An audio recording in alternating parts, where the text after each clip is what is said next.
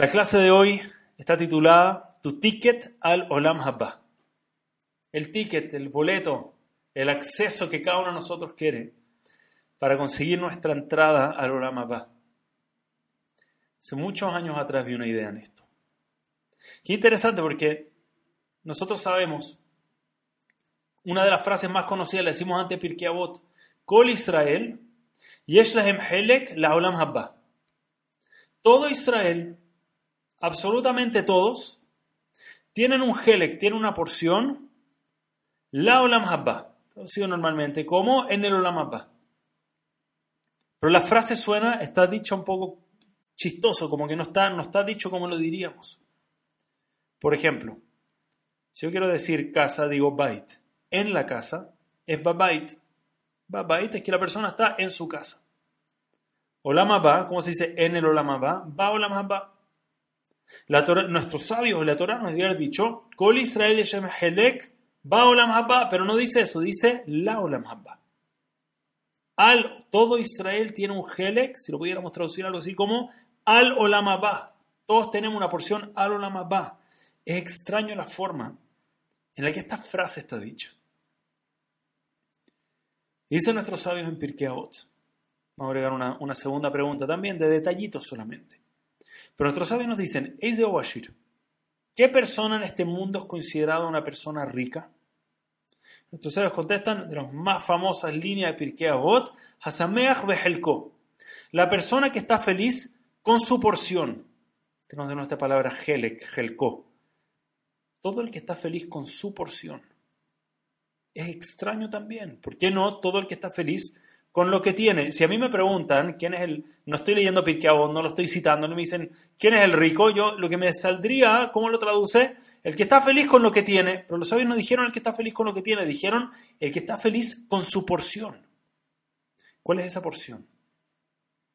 Y nunca me voy a olvidar, Rabo amigo cercano mío me dijo, lindo Hidush, dijo la olamabba. El gele que uno tiene no es en el olamabba, ese hay que ganarlo es en este mundo hay un Helek, la Olamabá, para lograr adquirir ese ticket, ese camino, ese expressway al Olamabá, en este mundo. Cada uno de nosotros tiene un Helek puntual, una porción, que es una misión que tenemos, y ciertas herramientas que se nos dio para esa, para esa misión, y ciertas, además de herramientas, recursos y fortalezas y cosas que Hashem nos puso a nuestro alrededor para poder cumplir con esa misión. Y todos tenemos ese Helek, la Olamapá, con el cual nos ganamos nuestro ticket a la Olamapá. ¿Quién es el rico? El que está alegre con su porción. El que ve la misión que Hashem le puso en este mundo y dice que alegría más grande lo que me tocó. De Jud más grande lo que me tocó hacer. ¿Y por qué Hashem no me dio más de esto? Evidentemente porque no era parte de mi misión. Si hubiese sido parte de mi misión, Hashem me lo hubiese entregado. No me lo entregó, no es parte de mi misión. Sigo adelante feliz. El que está alegre con la porción que le tocó, esa es la persona que realmente es alegre, es rica en este mundo. La persona que aprecia ese Helek, esa porción, esa misión que Hashem le puso en este mundo. Lamentablemente, el ejemplo más fuerte de la Torá, de alguien que no logró captar este concepto, era Korah. Korah no entendió que su misión era ser Korah. Suena evidente, pero a veces cambiamos en ese error también. Él no entendió mi misión es ser el mejor Korah. Él no quería ser Korah, él quería ser Aarón a Cohen. Él dijo, ¿por qué Aarón está de Cohen Yo quiero ser Cohen ¿Por qué Aarón tiene tanto cabot? Yo quiero ser cabot. ¿Por qué Aarón se pone esa vestimenta? Yo me las quiero poner. En lugar de enfocarse, ¿cuál es mi Helek? ¿Cuál es esa porción que se puso para mí? ¿Qué es lo que yo tengo que lograr en este mundo? ¿Qué es esa pieza que solo yo puedo poner y nadie más puede poner? ¿Y cómo la logro hacer de verdad en este mundo? Estuvo enfocado en cómo será Aarón. Y el resultado final fue terrible. El resultado fue desastroso. Al final de la historia se abre la tierra, traga a Noah y a su gente, a su familia. De verdad algo espantoso. Porque Korah no, intentó ser Korah. Él quería ser Aarón. Y Rav Volve comenta en esto. Y dice, algo que Korah no entendió. Dice, incluso si hubieses imitado en tu máximo esfuerzo a ser Aarón, hubieses tratado de hacer todo como él, Y es tratar de imitar cómo habla y cómo camina y su bondad. De nuevo, imitar todas sus buenas mitot. Dice algo que él no entendió. Cada uno en este mundo viene con un molde de fábrica.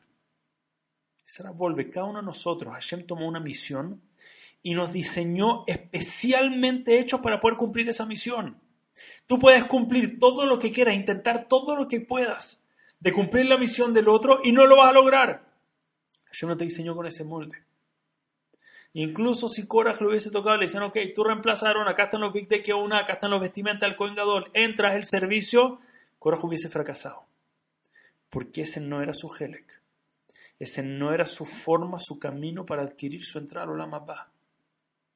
Él quería ser Aarón en lugar de enfocarse en ser el mejor Korach posible. Y realmente es una tragedia. Porque aprendemos que Korach realmente tenía un potencial de ser alguien gigante. Korach pudo haber sido alguien del que hablamos hasta hoy en día como un ejemplo para bien. No voy a entrar ahora en todo el detalle. Interesantemente, Korach es, Rashete, es Sofete Bot, Tzaddik Katamar y Fraj. Vemos las palabras Tzaddik, Katamar y Fraj. Un tzaddik que florece como un tamar, como una palmera. La última letra, Tzaddik, termina con Kuf, Katamar termina con Resh y Fraj termina con Het, forma Korach. Arizal muy largo ahí atrás pero resumiendo, no se puede resumir el Arizal, tiene que verlo completo. Korach tenía un potencial para ser gigantesco. Si hubiese buscado ser Korach y no hubiese buscado ser Aarón, Korach hubiese llegado muy alto. Y sobre él se diría Tzadik Tamarifraj. Sin embargo, no entendió que tenía que enfocarse en su misión. La envidia, la gana de superar al otro y de tomar el puesto del otro, se puso en el camino de él realmente lograr alcanzar la misión que tenía que lograr. Les quiero dar un ejemplo. Yo sé que hablamos de y uno es como, sí, coraje. Pero la verdad es que esto es algo que nos pasa constantemente. Pasa al de al lado. Y sentimos que oh, es mejor que yo en algo. O tal vez si alguien tan grande, ¿qué sirvo yo? O de nos da envidia lo del otro. ¿Por qué le diste a él y no a mí? Les quiero dar un ejemplo. Ahora escuchen este ejemplo. Un, un doctor tenía este sueño conocer al Jafetz Haim en persona y tenía buenos recursos. Y fue a conocer al Jafetz Haim. Y entre medio camino a su visita a Radin, a conocer al Jafetz Haim, pasó por Yeshivot grande, por Yeshiva de Mir, Yeshiva de Teltz, hasta que llegó donde el Jafetz Haim. Pero cuando llegó donde el Jafetz Haim, no estaba de tan buen ánimo. Llegó un poco, se le veía en el rostro, llegó un poco desilusionado. El Jafetz Haim lo recibe, bienvenido, ¿Cómo estás? Bienvenido, verajá. Lo que vino a pedir, le dio su verajá, le dio todo. Le dice, ¿qué pasa? Te veo en tu, en tu rostro, algo te está molestando, ¿qué pasó? Y le dice Rab, yo sé que yo no soy un gran Talmid Jajam, dice, un gran sabio de la Torah. Yo lo, siempre lo entendí. Pero camino para acá, paré, por la yeshiva de Mir. Me detuve en la yeshiva de Teltz. Rabino, a pesar de que yo sé, de nuevo, no soy un gran sabio de la Torah, no lo esperaban, no, no, es lo mío, yo soy doctor, ayudo a gente de otra forma, pero yo le dedico tiempo real de estudio Torah. Yo estudio en los días, estudio en las noches, como dijimos al comienzo de la alajá, yo estudio mi Torah. Pero pasé por Yeshiva de Mir y vi paredes y paredes de libros de Torah, no sabía ni entender los títulos de los libros, dice, era tanto, era tan grande esa Torah. Yo siempre pensaba que tenía que ser una porción, dice, un gelek en esa Torah. Ahora me doy cuenta que no sé nada, dice. Nada, parezco al lado de ellos, dice. Los otros jóvenes trataba de entender lo que hablaban, ni siquiera lo que conversaban en el desayuno les entendía, dice. Olvídate el, el ceder ahí de estudio profundizando, ¿verdad? Lo que hablaban, conversación, no lo entendía. Dice ahora Rabbi, llegué todo desilusionado, siento que no tengo ese gelek, no tengo esa porción en el mundo de la Torah. El Jafetz Haim lo ve, le da una sonrisa. Le dice, te quiero decir algo para que estés tranquilo, le dice. De nuevo, estamos hablando del Jafetz Haim, top. Best of the best estamos hablando. Tú y yo, le dice, tú, doctor, y yo, vamos a estar juntos, uno al lado del otro en el Va. Ambos vamos a estar juntos, sentados uno al lado del otro en el mundo venidero en el Va. Se puede imaginar, alguien escucha eso, la zona. Pero él lo ve dice, Rabino, pero ¿cómo puede ser algo así? Yo no entendía lo que decían estas personas conversando y usted es el top, dice. ¿Cómo puede ser que yo estar al lado de usted? Y dice, escúchame muy bien. En Parashat Bereshit, la Torah nos habla del árbol de la vida. Estaba el árbol de la muerte y el árbol de la vida. Y la Torah nos dice, Ve'etza Haim, el árbol de la vida, Betohagan, estaba dentro del Ganeden. Eso dice la Torah, había un árbol de la vida que estaba puesto dentro del Ganeden. Pero Targum Onkelos, cuando tradujo este versículo, se salió un poco del plain meaning. Se salió un poco de, o de, nuevo, Targum Onkelos es alguien que traduce con Ruach HaKodesh, con un nivel muy elevado, pero es alguien que traduce. Él entendió dentro de esto que había otro contexto. Y cuando lo traduce, muy sutil, pero dijo esto. Veilan Haya y el árbol de la vida, Bimtziut Ginta, estaba en el centro del Ganeden. Él tradujo que estaba dentro del Ganeden el árbol, lo tradujo como estaba en el centro del Ganeden. Dice el Jafetz Haim, ¿Importa dónde estaba el árbol de la vida? Que la Torah me tiene que decir Betoj y aunque los tiene que decir, no, está en el Emtza, está en el centro. ¿Qué importa dónde estaba? No, no, tenemos GPS, no estamos buscando el árbol hoy en día. ¿Qué importa? Está al centro, la derecha, la izquierda. Dice la Torah nos quería enseñar algo, le dice el Jafet Jaime a este doctor, la Torah nos quería enseñar una enseñanza. Todos tenemos la capacidad de llegar al árbol de la vida al Helek, nuestro Helek, nuestra porción de la Torah, a nuestro camino al mundo venidero. Todos tenemos la opción y si tú pones a todos alrededor, cada uno parte desde otro extremo del Ganeden, todos tienen la misma capacidad de llegar al centro. Todos están a la misma distancia. Solo que cada uno tiene otro camino. Cada uno tiene que seguir otro camino. El camino mío fue a través del estudio y la enseñanza de la Torah y dedicar mi vida entera a eso. Eso es lo que yo hago, ese es mi proyecto de vida número uno. Pero Hashem a ti te puso para otra cosa. A ti no te puso para hacer el Hafetz Haim y si intentara hacer Hafetz Haim no te iría bien. Así como a mí no me iría bien si me ponen a hacer el trabajo que tú haces. Pero tienes la posibilidad de salvar vida y de hacerlo con alegría. Y que si llega alguien contigo y no puede pagarlo, de repente hace un Gesed y se lo dejas sin costo y salvas una vida totalmente el Hashem Shamaim. Y además en tu tiempo buscas momentos para estudiar Torah igual y crecer igual. Y dice, tú tienes la misma capacidad de llegar al centro que yo. Y si tú vives tu vida de esa forma, siendo el mejor tú, no diciendo por qué no soy como el de Mir y no soy como el de Tel, sino soy como el Jafetz Haim, siendo el mejor tú, vas a encontrar el camino al Ganeden. Y si tú y yo ambos intentamos lo máximo, ahí nos vamos a encontrar, uno al lado del otro, el mismo que vamos a tener ahí arriba. Enfocarnos en ser el mejor yo. Y cada uno de nosotros es tan distinto. Y tiene herramientas tan diferentes. Y tiene de repente esa mitzvah. Yo realmente creo esto. Cada Yehudi tiene esa mitzvah. No sé quién se relaciona con eso. Esa mitzvah. ¿Qué significa esa mitzvah? Esa. Esa que a ti te mueve el corazón, te apasiona, la amas. Para unos te fila y te fila con todo su corazón. Para otros gesed.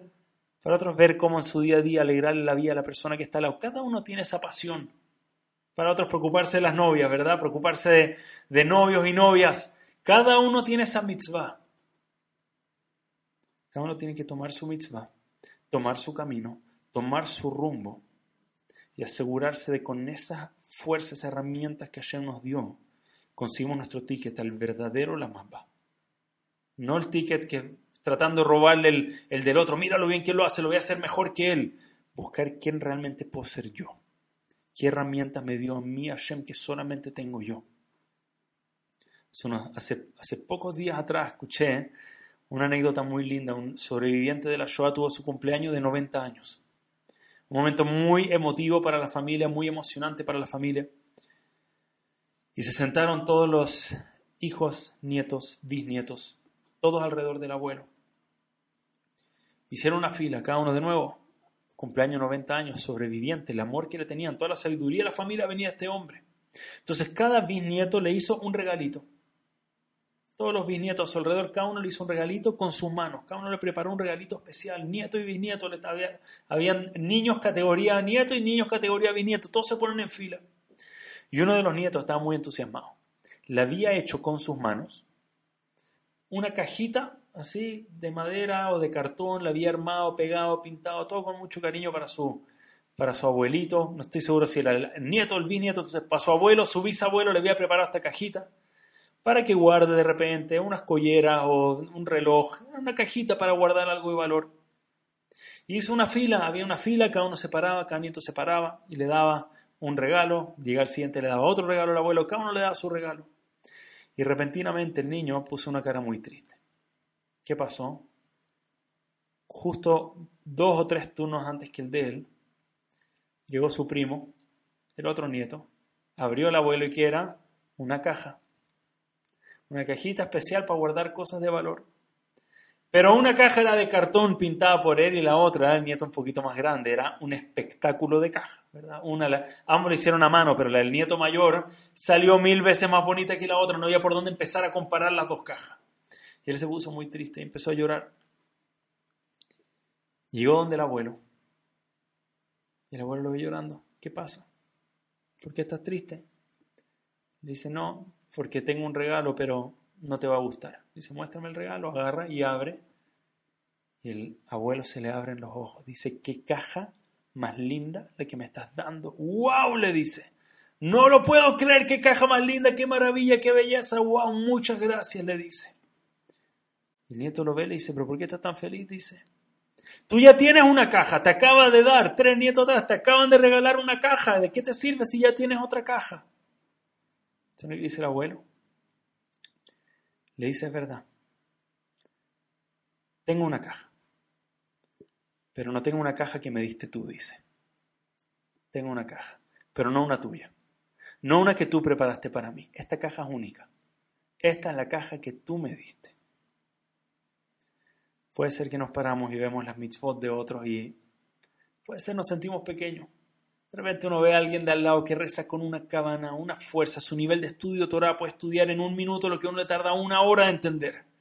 Hashem, ¿para qué quieres mi tefilá?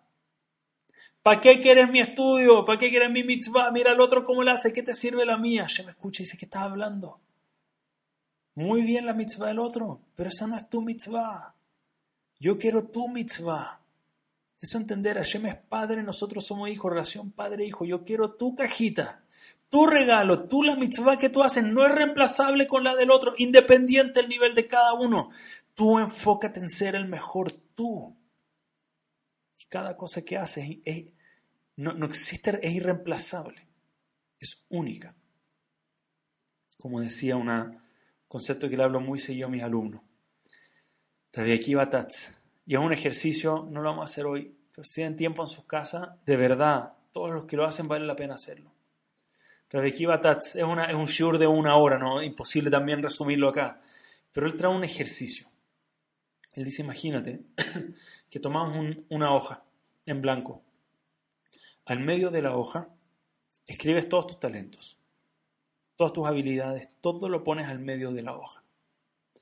Por fuera de la hoja pones todas las cosas donde claramente no es lo tuyo. ¿Ok? Alguno matemática dice, mira, eso no cuadra conmigo. Otro dice historia no cuadra conmigo. Otro, mira, otro dice geografía. Cada uno tiene su debilidad y fortaleza. Dice, pon todo. Toca guitarra, ponla al medio. Pon todas tus habilidades adentro y deja todas las otras afuera. Te vas a dar cuenta de algo, dice. Te vas a dar cuenta que eres único que la constelación de habilidades que hay adentro, a pesar de todas las que quedaron afuera, mira, hay mil cosas en las que no soy bueno, pero mira todo lo que quedó adentro. No hay nadie más en el mundo que tiene esa misma capacidad, todas esas habilidades en conjunto, esa constelación de talentos, de habilidades, de herramientas. Eres el único. Y ahora nos toca entender. Eso que está en medio es mi que en este mundo para conseguir mi ticket a lo más vano. Y nada que Shem puso ahí porque sí. Todo lo que está ahí adentro Hashem lo puso para que yo me enfoque en quién soy yo. Todo lo que puedo ser yo, todo lo que puedo aportar yo a este mundo, aportar yo a Clar Israel. Y así conseguimos nuestro pase. La gran falla de Korah. Olvidó quién podía ser Korah.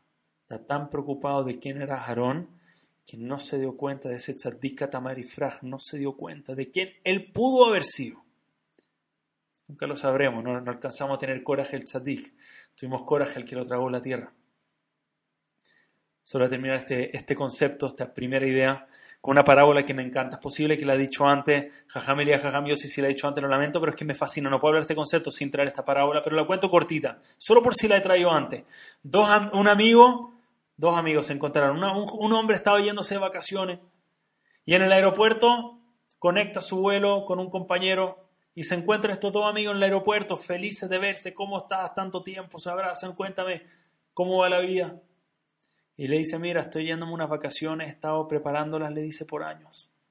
Llevo años esperando estas vacaciones. Le dice, ¿a dónde te vas? Me voy al Caribe, le dice, a relajarme, a pasear, a disfrutar. Tengo una isla privada, dice, va a estar yo solito, olvídate, estoy tan entusiasmado, wow.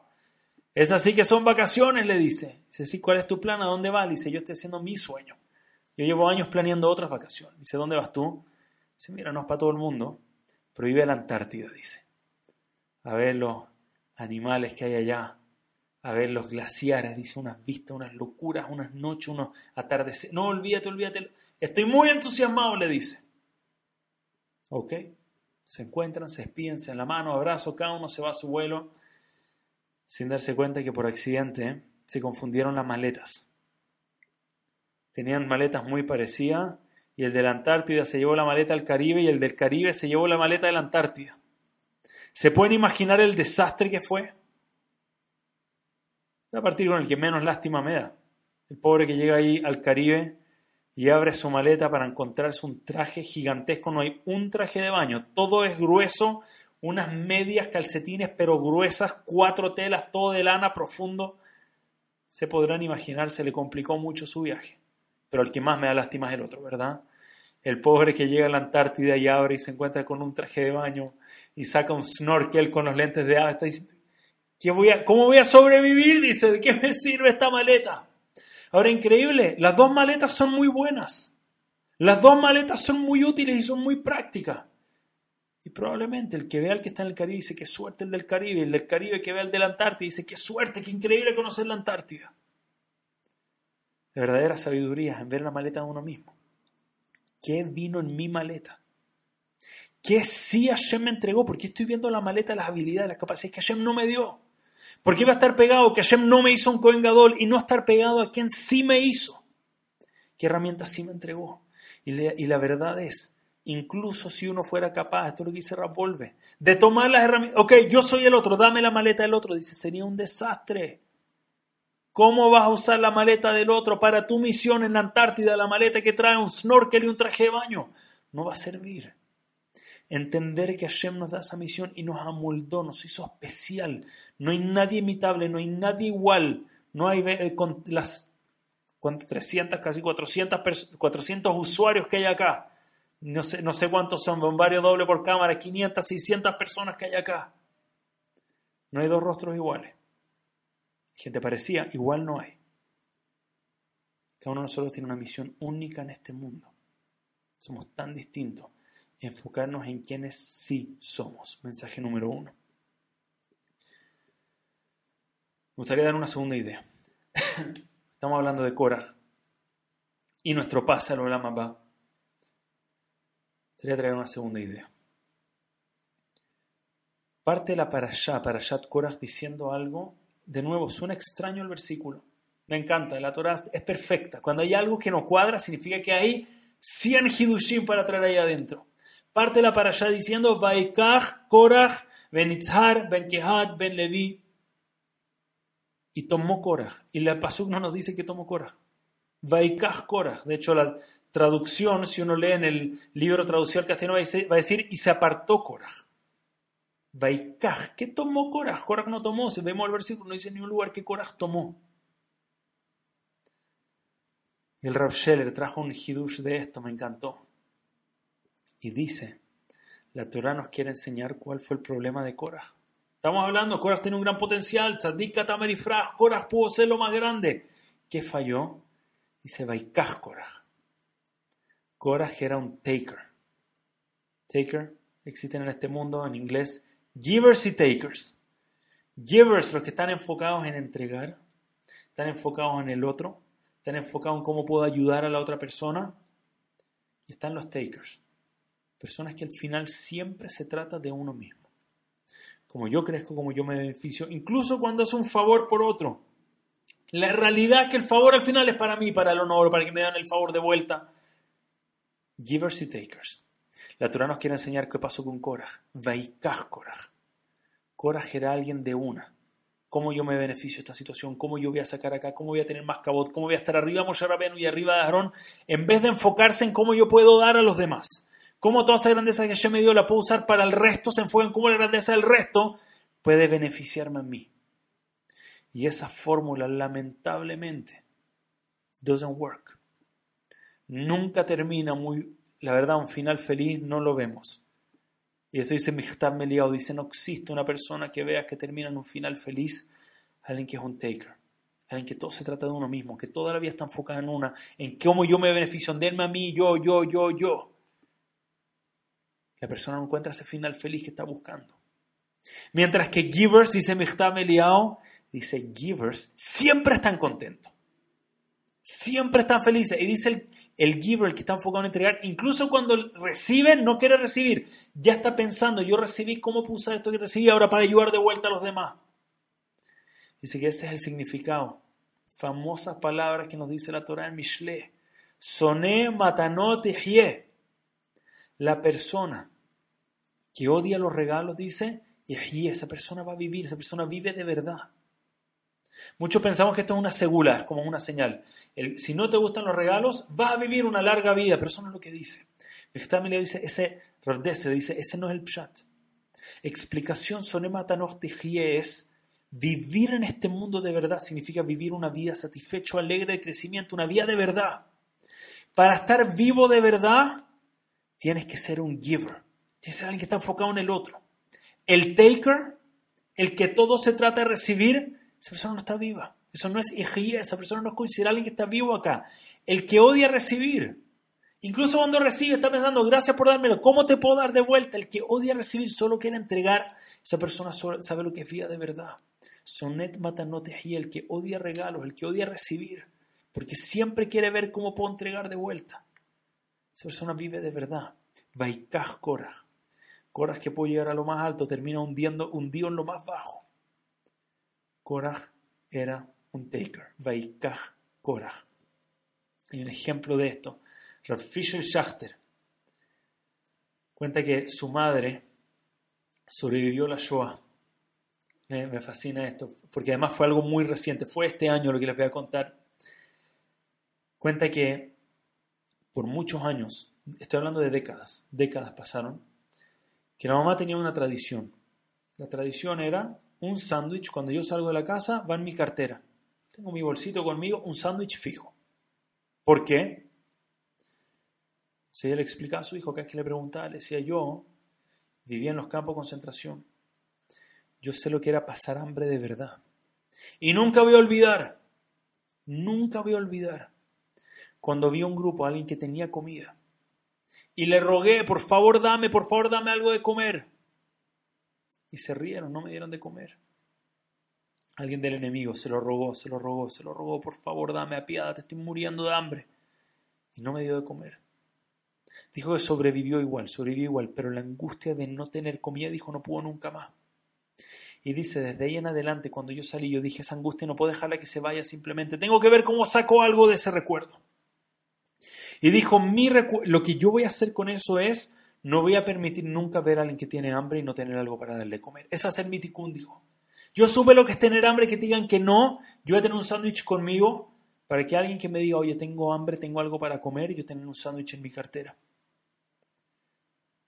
Pasaron décadas y nunca le pidieron nada de comer. ¿Conocen esa, esa ley? Cuando tienes, estás listo para algo, justo no te lo piden. Pasaron décadas, nadie le pidió nunca.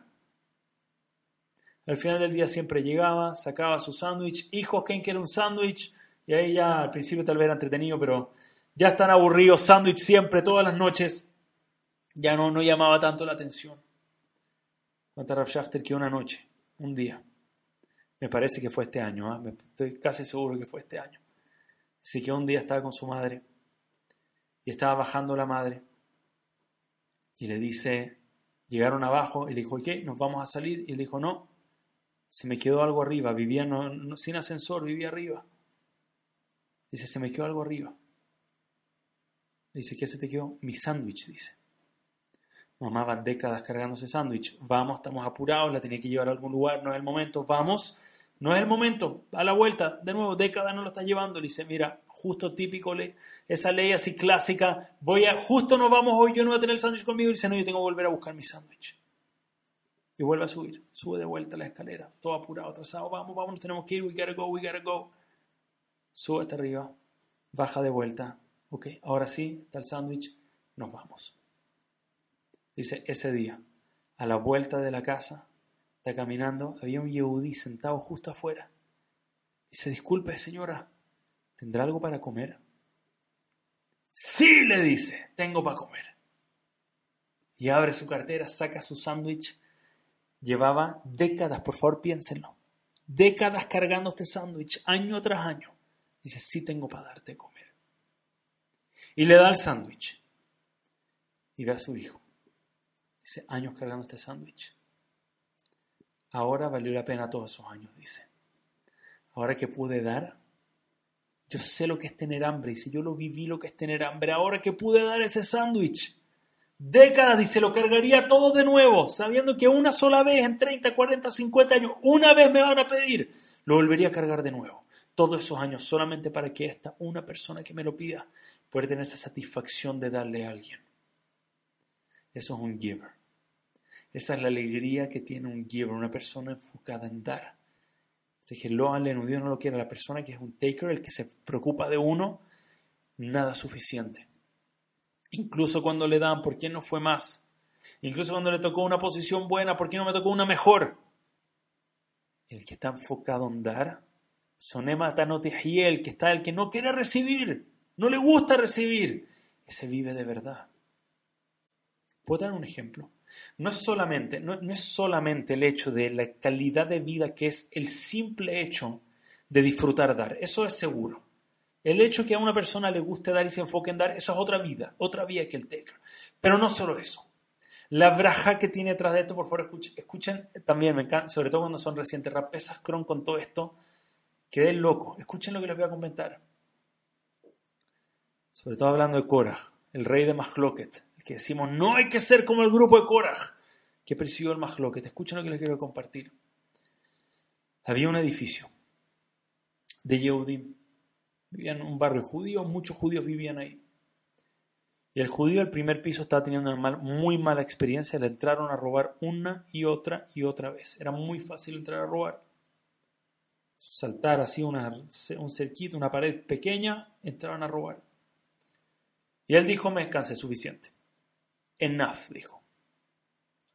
Voy a poner una reja que llega hasta el piso de arriba. Voy a poner una buena, buena reja sólida, firme hasta arriba. Perfecto. Nadie le molestó, exceptuando una persona. El hombre del segundo piso, también Yehudi, dijo, espera un segundo, ¿cómo reja hasta el segundo piso? Pones una reja, con la misma reja van a escalar y van a llegar hasta donde vivo yo y ahora no pueden asaltar a ti, no te pueden entrar a robar a tu casa, van a entrar a robar a la mía. No es justo, le dice. Dice, no, no, sé qué decirte, pero yo no estoy obligado por eso. Y preguntó, le preguntó a su rabino, ¿tiene permiso? ¿tienes permiso poner tu reja? No te puedo impedir. Dice, no sé qué decirte, me están robando a mí, que poner mi reja. Si no quieres que te roben, pon también una reja tú. Si yo no voy a hacer este gasto, no, no, yo no voy a, invertir en una reja ahora, en este momento de mi vida, no puedo hacer eso. Dice, pero no me parece justo, no me parece correcto. Tal. Dice, ¿qué quieres que dé? ¿Qué quieres? Dejo, no dejo mi, no pongo reja que me sigan robando, no puedo, le dice, tengo que hacer mi stadlut, mi esfuerzo por mi seguridad. Y esto empezó a causar mucho más loquet, mucho pelea y conflicto dentro del edificio. Algunos estaban del lado del, del primer piso, claro que se tiene que cuidar cómo la poner, otros están poniendo del lado del segundo piso, que feo, sabe que van a saltar al otro y, y no se preocupa. Y esto empezó a generar mucho problema. Y había uno en el edificio que no le gustaban las peleas. Todos conocemos a alguien así, ¿verdad? El que no quiere conflicto hace lo que sea para que no haya más loquet. Ese hombre el que vivía en el tercer piso. Y él llama al del segundo piso y les escúchame, no hagan esta pelea, déjenlo hasta acá, yo te voy a pagar la reja del segundo piso. Dice, no, ¿por qué me la vas a pagar tú? Dice, porque para mí que no haya más loquet vale más que el dinero de la reja, yo te la pago, por favor déjame en paz. No más pelea yo te pongo la reja. Le dice, pero, pero, pero espera un segundo, para que sepan, este tzadik le decían a Harona Cohen, le decían, este es el Harona Cohen, era alguien que no le gustaba pelear, quería siempre shalom, este era el Harona Cohen de estas generaciones. Y le dice, pero usted entiende que si yo tengo segundo piso reja, su, su, la, la próxima escalera es su casa, le dice. Ok, ahora no tengo dinero para poner dos rejas. Dice, tengo dinero para poner uno, te pongo la tuya. Por mientras, por hacer shalom, Hashem me va a cuidar mi casa. Eso no tengo preocupación. Ok. Perfecto. Puso la reja. Instalaron primer piso. Instalaron segundo piso. Pasó poco tiempo. Por favor, escuchen lo que les quiero compartir. Pasaron un par de, no sé si fueron semanas o meses, pero en el año. Esta pareja estaba en Hanukkah. Estaban festejando, se juntó la familia, encendieron sus velas de Hanukkah y tenía panorama, tenía una fiesta de Hanukkah. Y la hija mayor se quedó cuidando a todos los otros hijos menores. Y pasaron dos cosas. Pasó que la hija se quedó dormida. Y pasó que la Hanukkah, de alguna forma, lamentablemente suelen ocurrir accidentes, por eso hay que ser muy cuidadoso con cómo y dónde se prenden todas las velas que prendemos. Se empezó a encender la casa, el departamento en llamas. Uno no se da cuenta cuando se cae la Hanukkah, sobre todo desde afuera del edificio, sino se empiezan a dar cuenta cuando lamentablemente ya está realmente en llama. Llaman a los bomberos urgentes, gente ve que hay fuego, hay niños adentro, tratan de correr, suben al piso de arriba, ven la puerta, la puerta está trabada, tratan de golpear, pero ya está caliente la puerta, ya no es un acceso viable. Los bomberos dicen, estamos en camino, llegamos en 20 minutos. ¿Saben lo que pasan 20 minutos con un departamento en llama? Pero no fue problema. Porque el primero y segundo piso tenían reja, que llegaban hasta el tercer piso. Apenas vieron que no había acceso, bajar tres, cuatro jóvenes que estaban ahí, se empezaron a escalar la reja, saltaron el primer piso, saltaron el segundo piso, llegaron al tercero, rompieron la ventana, todos intactos todavía, sacan a la niña, sacan a los hermanos, bajan a todos, 20 minutos después llegan los bomberos cuando el departamento ya está acabado. La fuerza del giver, la fuerza del cuidado que Hashem tiene sobre ese que está enfocado en entregar. Tú hiciste algo por el otro, tranquilo, el que más se va a beneficiar de eso eres tú. El que más arriba va a salir. El giver siempre sale arriba. Sonema Tanote y esa persona es la que tiene el mejor resultado de todos. Estimados, hay un tercer, hay un tercer mensaje. Veo que el reloj pasa rápido en Gamzoom Letova. Acá las leyes del tiempo cambian durante este, este Zoom siempre. Pero vamos a tratar todavía de traer un último mensaje. Hay un Midrash. De nuevo, un episodio conocido en la Torah, pero hay muchas opiniones y hay una una opinión del Midrash que es muy extraña. El sueño de Jacob. Sueño de Jacob vino. Hay una escalera. Hay unos ángeles que suben y bajan. Hay muchas interpretaciones, no vamos a entrar ahora de qué significa eso. Tal vez cuando lleguemos a para allá hacemos algo especial ahí. Hay muchas interpretaciones de ese sueño. Pero hay una interpretación del Midrash que pareciera no tener absolutamente nada que ver. Totalmente fuera de contexto. Dice una interpretación que el, sueño estaba mostrando la escalera que llevaba lo más arriba, que era Moshe Rabenu, y lo más abajo, Korah, dice. Y los ángeles veían el contraste, dos personas, ambos descendieron de Jacob Avinu, y de uno salió Moshe, y del otro salió Korah, y no podían creer cómo salió el mismo, del, de nuevo, del mismo patriarca.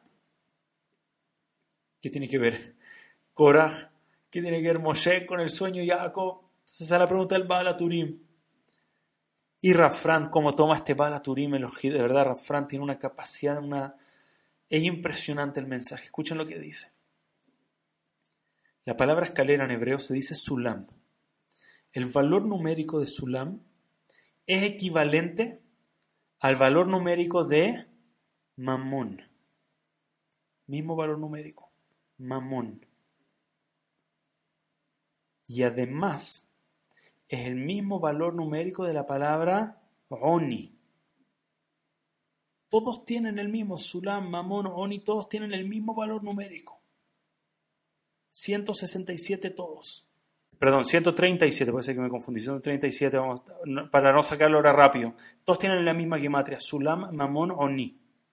Sulam es escalera, Mamón dinero, Oni es pobreza. Todos tienen el mismo valor numérico. ¿Por qué? Porque todas estas cosas, el dinero, igual que una escalera, puede ser usado para llegar a lo más alto, pero lo aleno puede tirar a una persona a lo más bajo. Una persona que tiene una escalera puede subir más arriba, lo más bajo. Una persona puede tomar su parnasá y lo puede, lo aleno, transformar en alguien codicioso, alguien arrogante, alguien egoísta.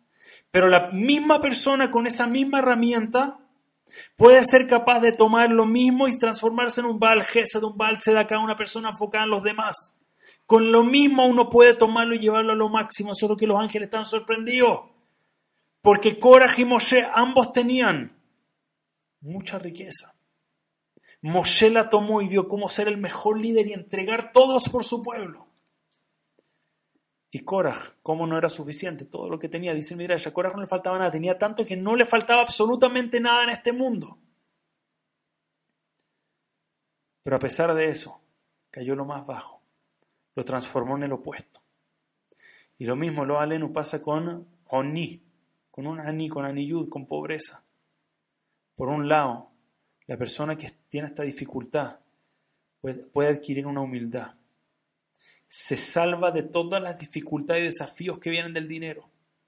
Pero por otro lado, nuestros sabios nos enseñan que una persona que está en una situación de pobreza tiene un yetzer muy fuerte, tiene un peligro realmente a caer en pecados.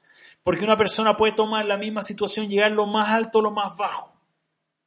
Todas las herramientas que Hashem nos da en este mundo pueden ser utilizadas para llegar a lo más alto, a lo más arriba y pueden tomarse esa circunstancia y realmente usarla para escalar hasta lo demás más, más arriba o lo aleno podemos usar lo mismo y nos puede tirar tan para abajo. Esos Korah y Moshe con la misma herramienta, la misma circunstancia. Uno lo tomó y se transforma en el Naví más grande de la historia de Am Israel. Y otro lamentablemente terminó lo más abajo, lo más profundo. Ambos podían subir, igual que una escalera. Y eso pasa con absolutamente todas las herramientas que Hashem nos da en este mundo como un cuchillo que puedo usar para hacer daño, puede ser usado para salvar vida.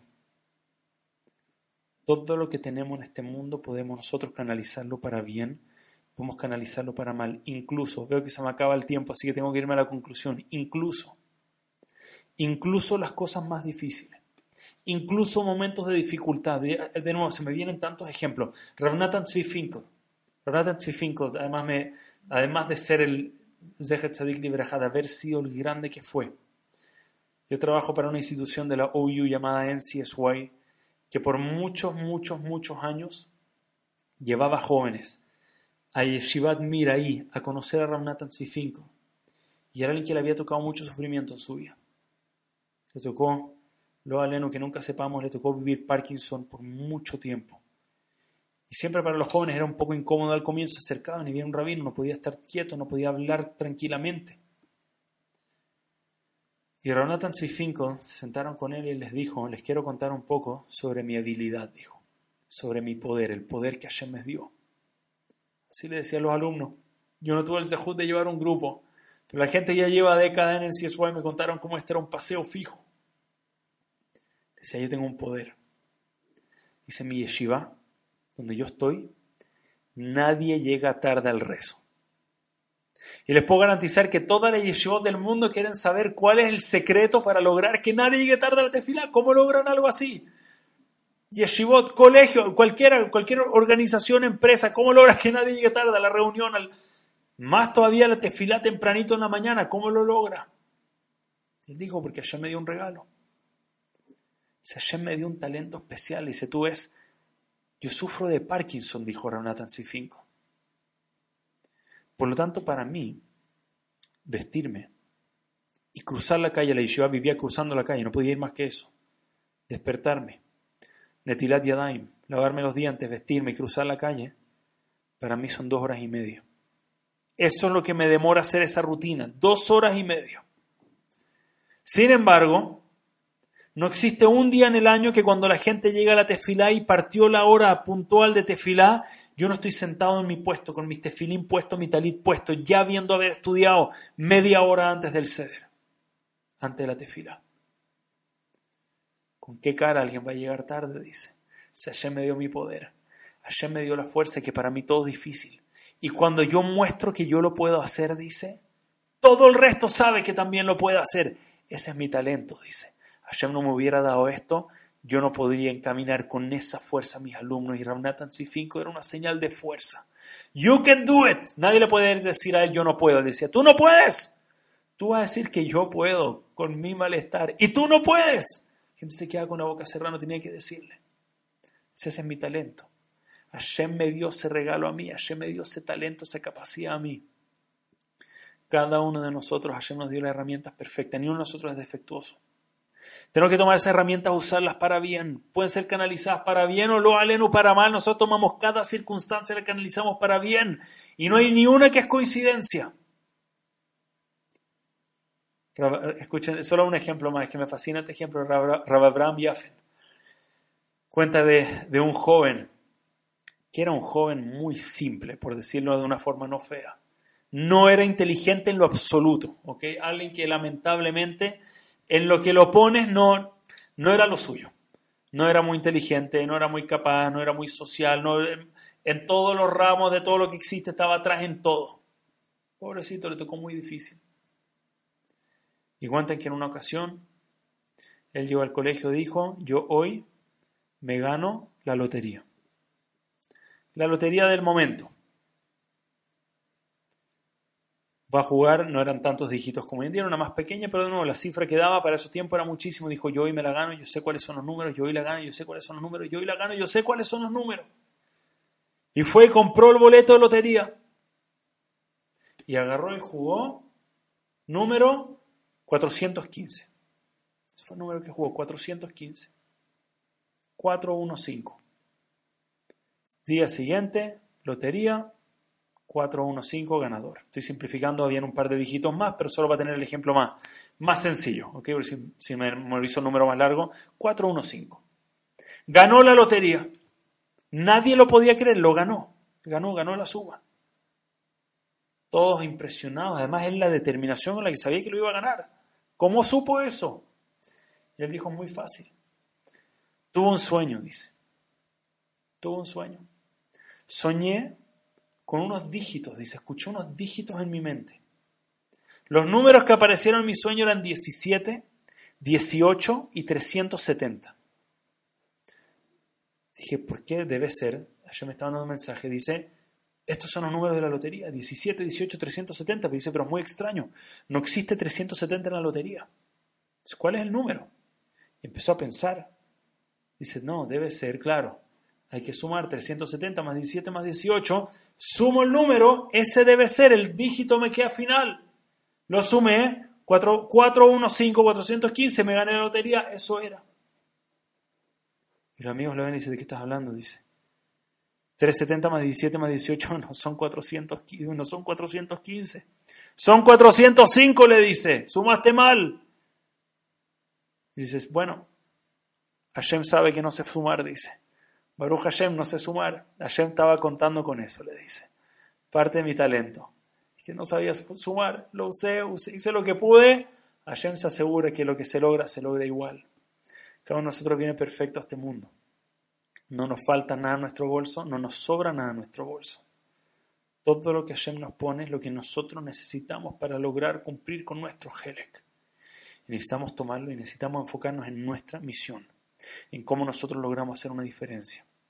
Dentro de ese Helek no podemos ser takers. Baikaj Korach, no podemos, tenemos que alejarnos de ese Baikaj Korach.